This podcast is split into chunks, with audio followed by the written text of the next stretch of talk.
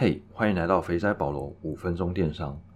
在这个频道，我会和你分享电商、行销、生产力相关的议题，并且控制在五分钟左右，让你听起来没有负担，也可以让零碎时间更充实。我最近在看一本书，叫做《蜂巢行销》，蜂是发疯的蜂，潮是潮流的潮。那它英文原名叫做 Contagious。其中有一个章节在讲口碑行销，然后里面有一些有趣的案例，所以我觉得可以分享一下。首先，先问你一个问题：你觉得一个有趣的产品跟一个无聊的产品比起来，谁会获得更多的口碑传播呢？你的直觉一定是告诉你，当然是有趣的产品，大家才会去讨论它，所以它会获得更多的口碑传播。但是你又再想了一下，想说，如果是这样的话，我为什么要问你这个问题呢？是不是其中有陷阱？然后之后你就落入了自己的小剧场，在那边想说，到底答案是哪一个呢？那我现在就告诉你答案，就是有趣的产品并不会比无聊的产品得到更多的口碑传播。当作者做实验得出这个结果的时候，他们当然也是觉得怪怪的，就觉得哎，好像跟一般人的理解跟直觉不太一样。于是呢，他们也想说，有可能是有趣的这个说法不对，可能是这个概念太模糊了。所以呢，他们又从其他的面向，比如说创新、惊奇等等的，然后，但是呢，最后他们在做了其他的实验，一样就是有趣、创新、惊奇程度与产品被人讨论的次数之间并没有相关性，想不到吧？后来呢，他们发现口碑其实不能一概而论，那他把口碑大概区分成两种，一种是即时性口碑。一种是持续性口碑，即时性的口碑应该蛮好理解，就是你收到这个消息的当下，你会迫不及待的去把它分享出去、传播出去，这就是即时性的口碑。那持续性的口碑呢，刚好相反，它就是，嗯，当下可能不会马上去讲它，但是 maybe 在接下来几个星期、几个月，可能就会聊到这个部分。那这两种口碑呢，都很重要。端看这个产品当下的情境，还有它的目标。比如说，如果是电影，它想要红的话，当然是它一上映就可以有即时性的口碑是最好的。那如果说是一个像是反霸凌的宣导，它就不只是希望只有在宣导的当下有用，它会希望它是持续性的。有了这两种口碑的分类之后，我们再回去看前面讲到的有趣，那就发现说有趣的产品。其实会比无聊的产品获得更多的立即性口碑，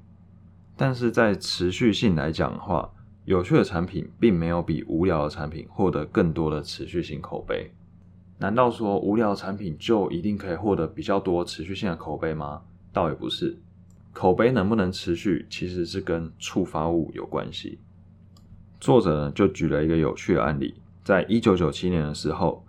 火星巧克力 Mars。它意外的大卖，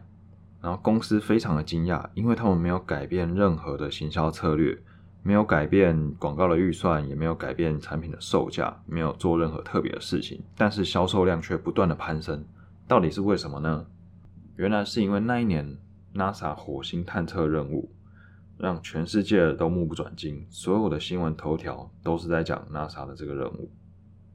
但是火星巧克力的 Mars 其实跟火星一点关系都没有，而是公司创办人的姓叫做 Mars，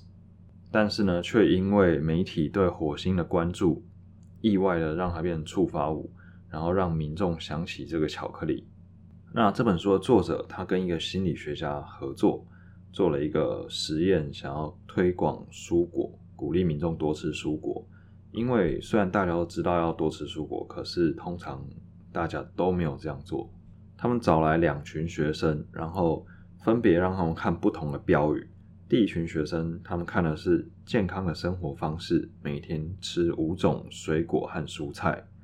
然后第二群人看到的是每一个餐厅托盘上每天都需要五种水果和蔬菜。因为学生生活在校园。然后在餐厅里面用餐的时候，通常都会使用托盘，所以呢，作者是想要看看说，如果他用餐厅托盘来当做是一个触发物，让他们想到这个标语的话，是不是能让他们做出更多均衡饮食的决定？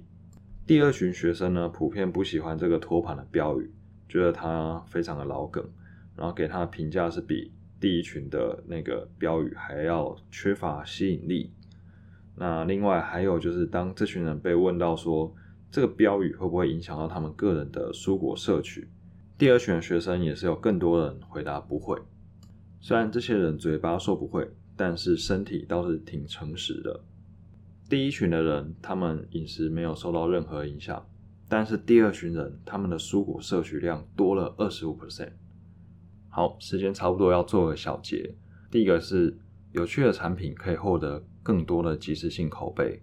啊。第二个，更常触发人们想到的产品，它可以增加十五 percent 的口耳相传。第三个，